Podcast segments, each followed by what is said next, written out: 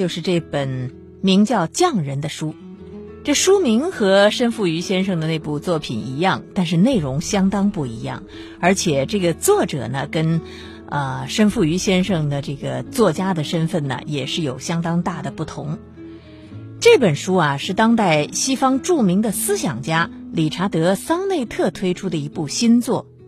这是一部叙事宏阔、视角独特的社会学文化史作品，堪称作者的巅峰巨著。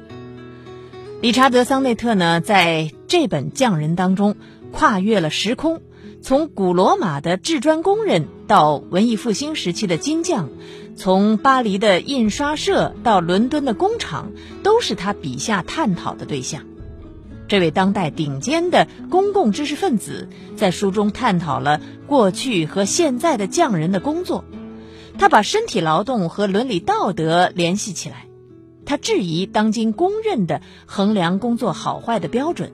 他认为，历史在实践和理论、记忆和表达、匠人与艺术家、制造者与使用者之间画下了一道错误的界限，而现代社会仍然没有摆脱这种历史遗存的折磨。这本匠人要探讨的是一种基本的人性冲动。那就是纯粹为了把事情做好而好好工作的欲望。尽管“匠人”这个词让人联想到一种随着工业社会的到来而消失的生活方式，但是作者桑内特却认为，匠人的领域远远要大于我们所熟知的那些熟练手工劳动的范围。比如说，今天的程序员、医生、父母和公民。都需要了解匠人精神的价值所在。这本书显然和申富余先生的那本《匠人》有天差地别啊！虽然他所这个讲述的对象呢，啊是一样的，都是那样的一些匠人，但是呢，这个写作的出发点和写作的方式都完全不一样。理查德·桑内特是当代著名的社会学家和思想家。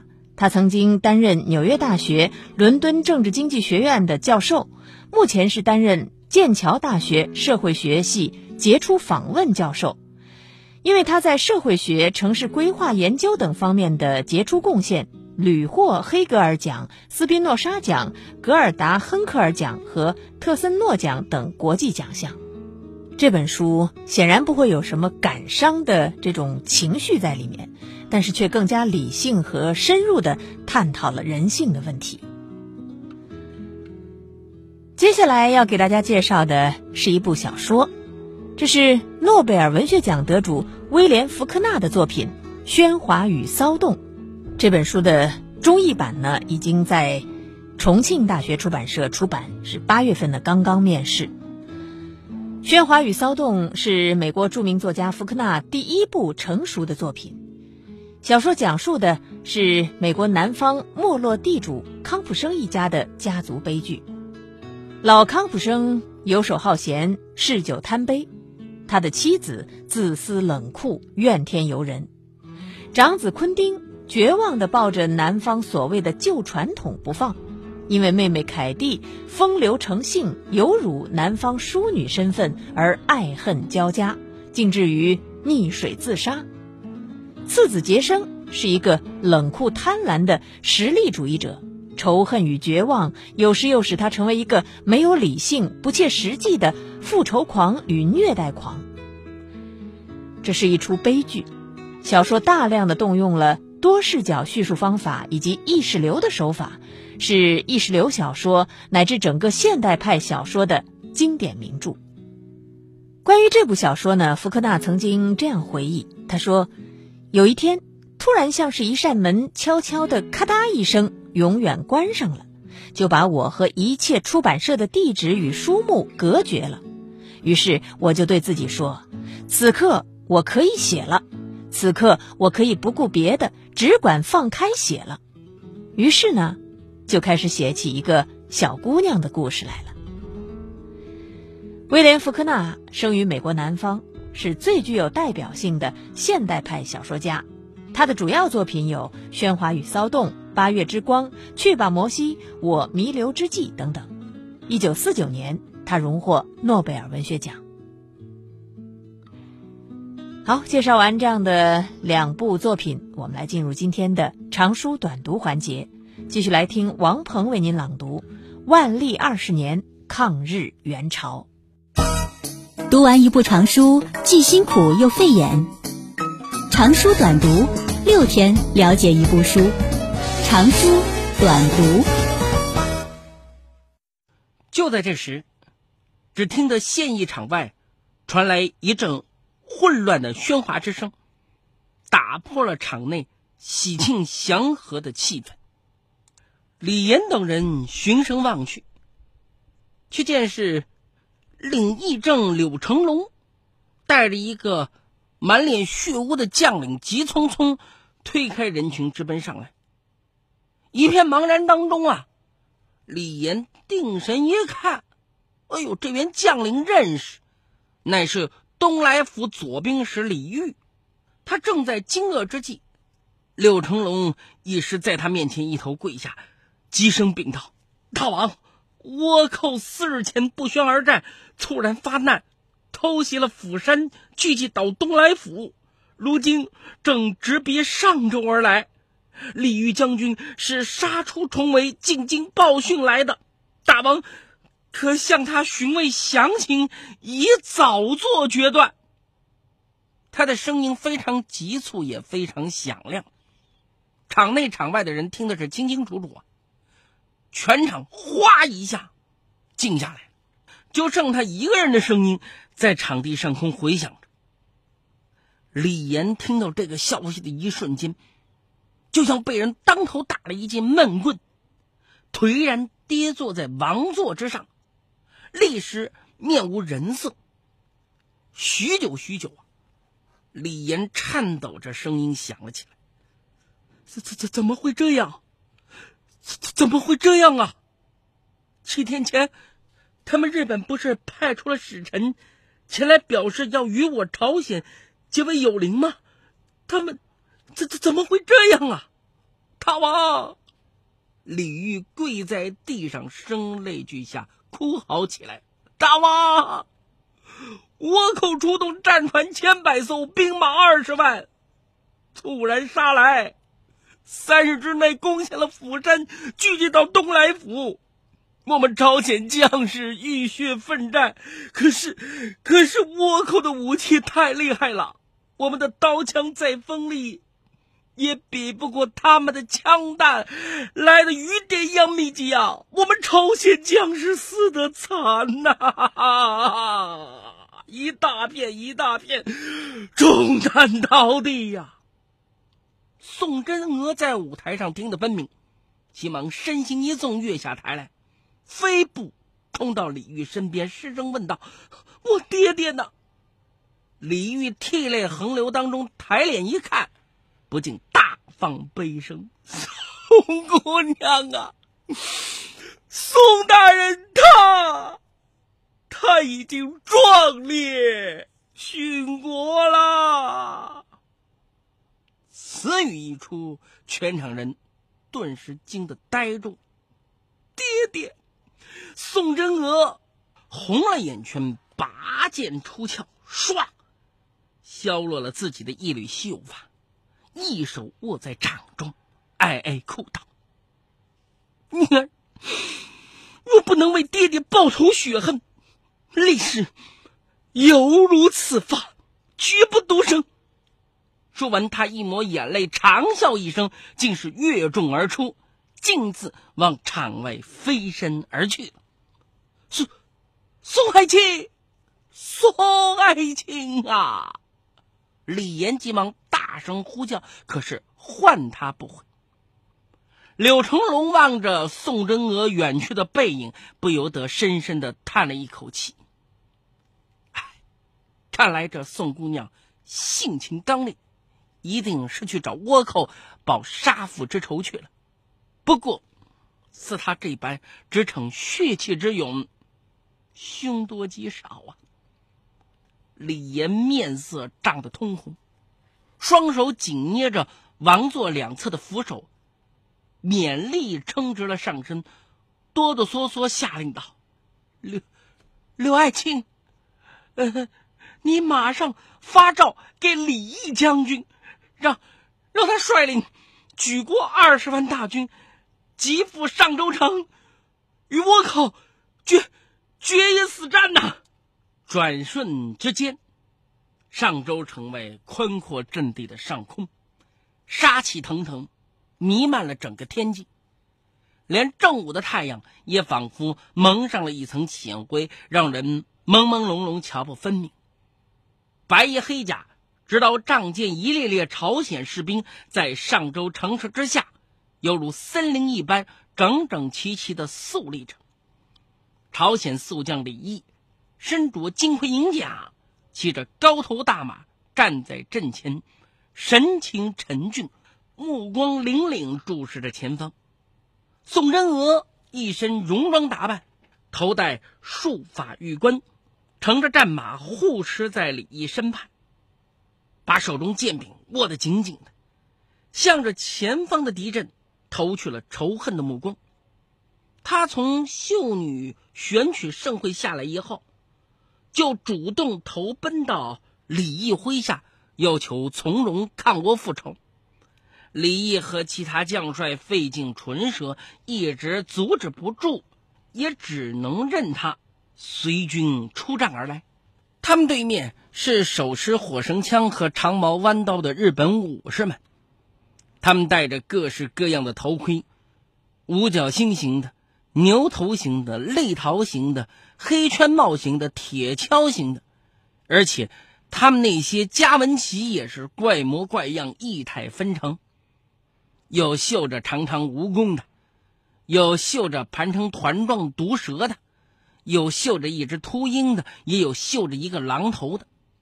远远望去，仿佛是一大群牛鬼蛇神从地狱之中杀到了人间。这次上周之战，李毅带来的是二十万朝鲜主力大军，而他们的敌人。却是刚刚从釜山东来府、朝鲜南兵道三个方向汇合过来的三路日军，分别由小西行长、加藤清正与黑田如水的四子黑田长政率领，共计八万七千余人。由于西征日军大统领宇喜多秀家此刻尚在聚集岛殿后，他事先明令。与他关系较为密切的先锋大将小西行长担任登陆大军代统领，全权指挥陆军对朝作战事宜。所以呢，这三路日军刚刚一会合，小西行长当仁不让，行使了自己的指挥权，把作战计划部署下去，自己率领三万三千人马居中，直取朝方主将李毅。加藤清正率领两万八千人马负责攻击朝军右翼，黑田长政则率两万七千人马负责攻击朝军左翼。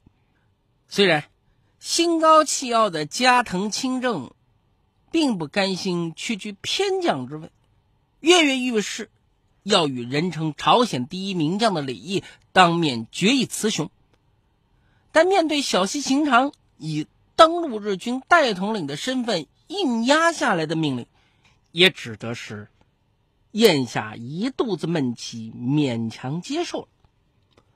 望着小西行长在中军战旗下迟迟未动的身影，加藤清正等得有些心焦了。他打着战马在原地兜了半晌圈子，终于禁不住向身边一员副将抱怨起来。小西军怎么还不下令进攻？他莫非还想和李毅在阵前磨叽一番吗？对这些朝鲜贱民费那么多啰啰嗦嗦的话干什么呀？副将知道加藤清正和小西行长一向拧着劲儿，只是在一旁沉默，不敢从中插言。加藤清正一低了胯下的骏马，兜了一个圈子。劈头又问那副将道：“你知道他们那边采取什么样的枪击法吗？”“呃，大人，好像是织田信长大人当年传下来的三段射击法。所谓织田信长的三段射击法，就是把日军阵中持有火绳枪的士卒分为三组，一组士卒在前射击时，另外两组的士卒退在后面，往枪膛填弹引火，随时替代而上。按照这样的枪击阵法，每一轮枪击之间有七八秒的间隔时差。他们三组士卒轮番上阵，这样的话呢，连续性很强，杀伤力也很大。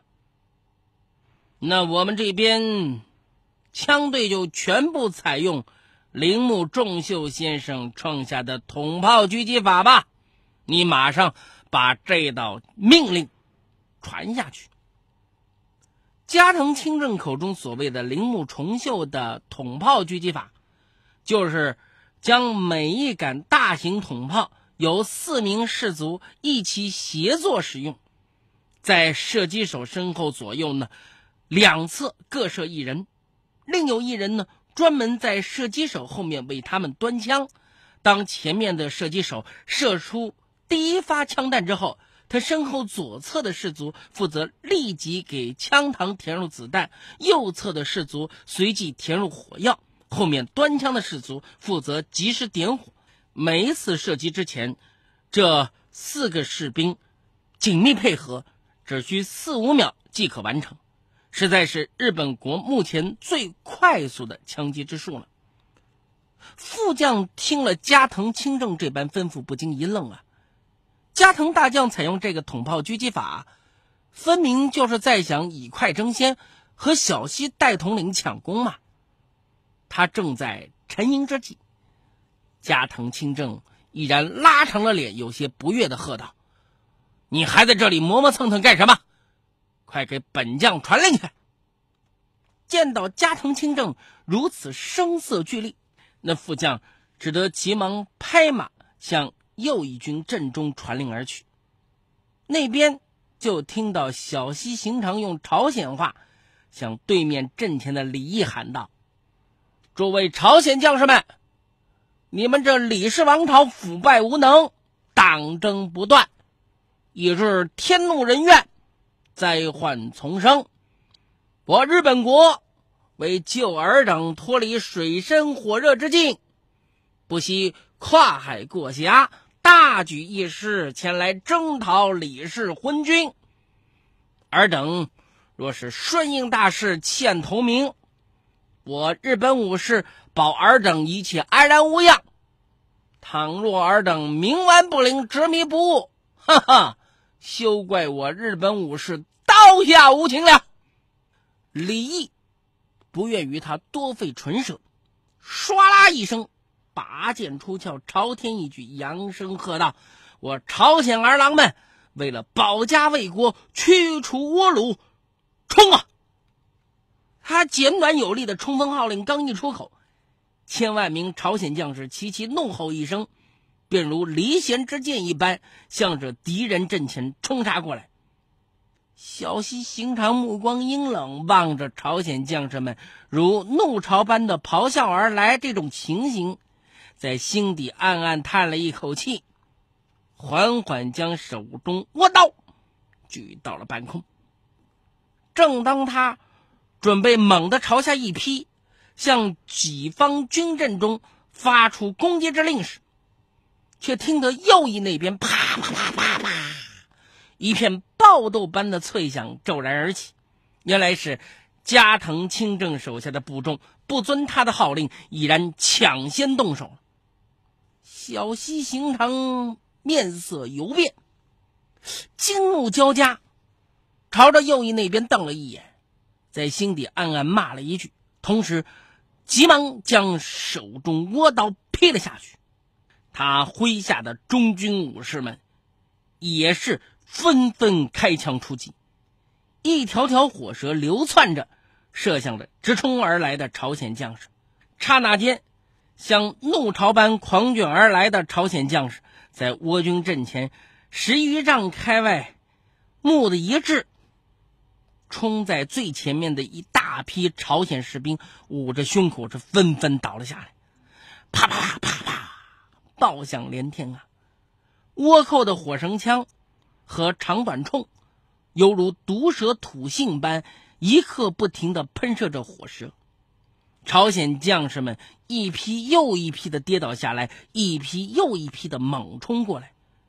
然而，尽管他们前赴后继，毫不退却，却始终不能扭转这种形同送死的局面。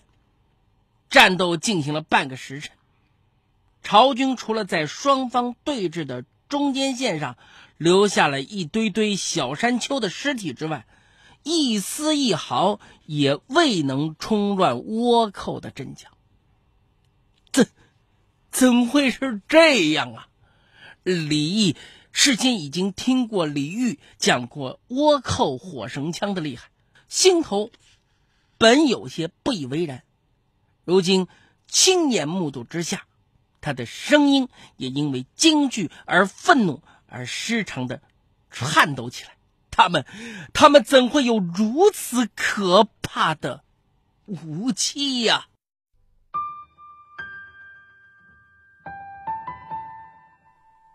从铺天盖地的新书当中挑选值得一读的好书，用一周的时间节选新书精华，每天读给你听，免去挑书的烦恼，放松疲惫的眼睛。每晚九点，聂梅与你准时相约新书快读。